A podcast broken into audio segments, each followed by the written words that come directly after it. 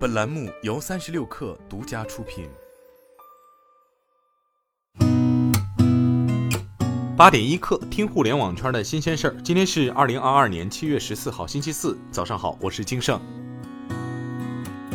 据澎湃新闻报道，针对消费者反映的便利店销售的雪糕、雨伞等商品的价格问题，朝阳市场监管局昨天对便利蜂、Seven Eleven、物美多点、京东便利店等三十六家便利店进行了突击检查。截至当日十五时，检查共发现十五家门店分别存在不明码标价、货签不对位、不按规定的内容和方式标示价格等违法行为。执法人员责令问题门店立即改正违法行为，并现场下达当场行政。政处罚决定书，分别罚款两千元。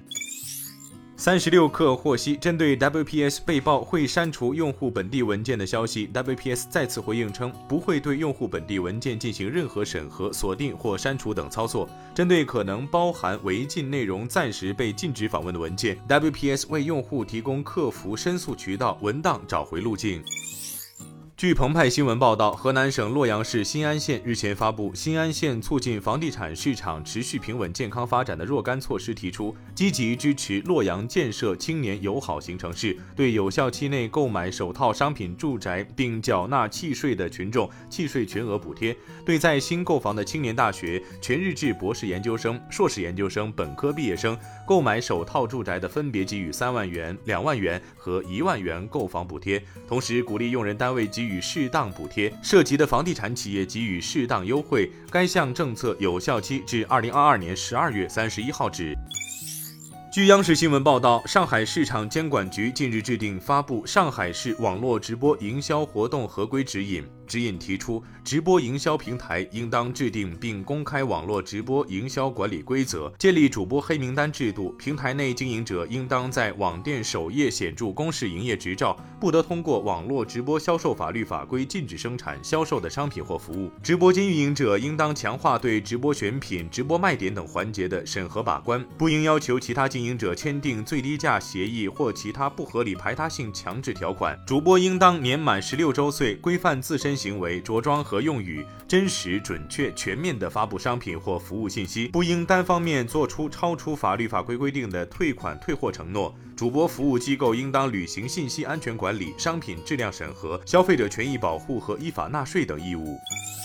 据财联社报道，字节正招聘大量芯片相关工程师岗位，包括 SOC 和 Core 的前端设计。模型性能分析、验证、底层软件和驱动开发、低功耗设计、芯片安全等。目前，字节芯片团队分为服务器芯片、AI 芯片以及视频云芯片三大类。其中，服务器芯片团队的负责人为来自北美高通的资深人士。此外，字节已经从华为、海思、ARM 公司挖了不少人。有知情人士表示，这或是为其自研芯片做准备。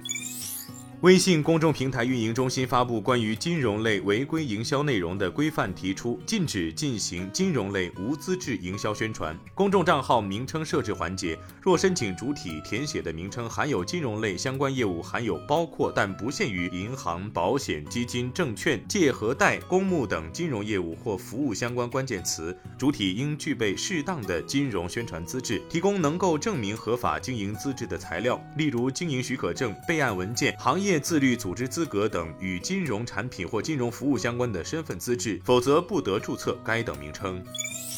据新浪科技报道，特斯拉在加州 San Mateo 裁减二百二十九名员工。文件显示，特斯拉将永久关闭该地区的分公司。有消息称，这些员工主要开发 Autopilot 驾驶辅助系统。此前，特斯拉 CEO 马斯克曾向高管们表示，他对经济形势有非常糟糕的感觉，公司需要裁员百分之十。